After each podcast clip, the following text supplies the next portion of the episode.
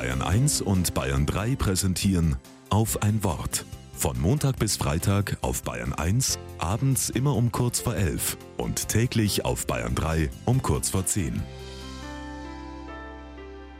Mit André Urbanczyk.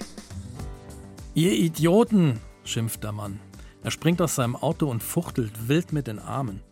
Für so einen Schwachsinn hier stundenlang den Verkehr aufhalten. Vor ihm sitzen einige junge Leute mitten auf der Straße, eine Hand auf dem Boden, festgeklebt. Dahinter eine lange Schlange wartender Autos. Bald wird die Polizei anrücken und die Aktivisten von der Straße holen.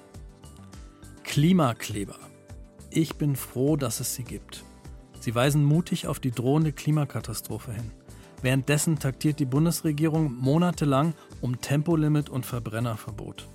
Selbst das Bundesverfassungsgericht hat klargemacht, ein zu lascher Klimaschutz verstößt gegen die Freiheitsrechte zukünftiger Generationen. Ich bemühe mich als Einzelner sehr, immer ökologischer zu leben. Und viele andere tun das auch. Aber das reicht nicht. Es braucht wegweisende politische Entscheidungen.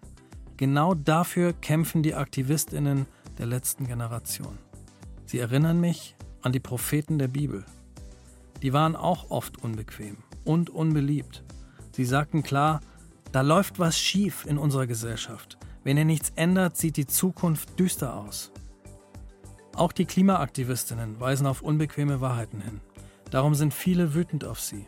Klar, ist ja auch unangenehm, so brutal aufgefordert zu werden, schau hin.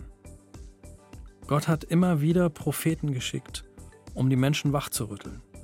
Ich glaube, Gott schickt uns jetzt gerade die letzte Generation, damit wir endlich die Dringlichkeit der Lage erkennen und entschlossener handeln.